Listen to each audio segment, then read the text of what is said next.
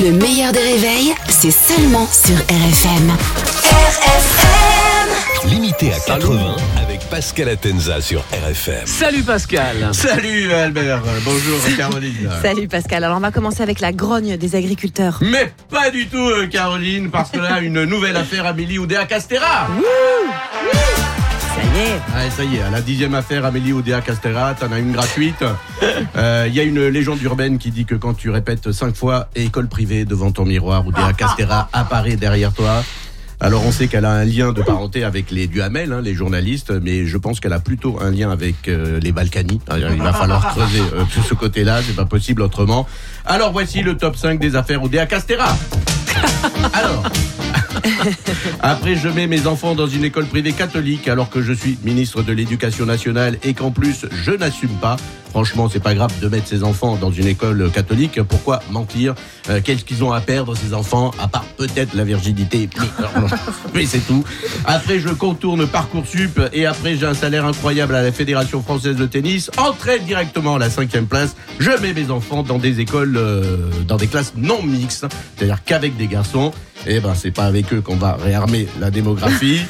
Alors, vivement le mois de février. En février, il y aura moins d'affaires au DA puisqu'il y a moins de jours.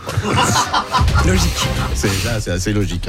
La colère des agriculteurs donc se durcit. Alors de nombreuses personnalités apportent leur soutien. Karine Le Marchand, euh, l'animatrice de M6, qui a déclaré euh, que si on ne soutient pas les agriculteurs, on mangera de la merde.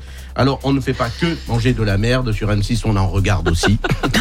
On est, on est habitué. Gilbert Montagnier qui a réenregistré sa chanson pour nos paysans, on va semer. Non.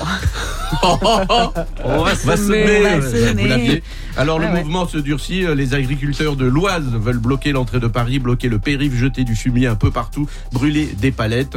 Anne Hidalgo, très en colère, annonce qu'elle porte plainte pour plagiat. Et c'est, le retour de Carlos Ghosn. Mmh, c'est vrai. Il nous avait manqué l'ancien patron de Renault Nissan qui vient de perdre son procès contre Renault. Euh, Oui, parce qu'il avait attaqué euh, Renault pour sa retraite chapeau et il avait aussi attaqué Renault pour la berlingot. hein, parce que c'est pas possible de, de faire ça.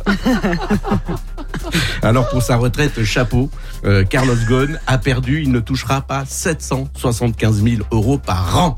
775 000 euros de retraite, c'est pour ça qu'on l'appelle la retraite euh, chapeau, parce que quand tu arrives à négocier une telle somme, on te dit euh, chapeau.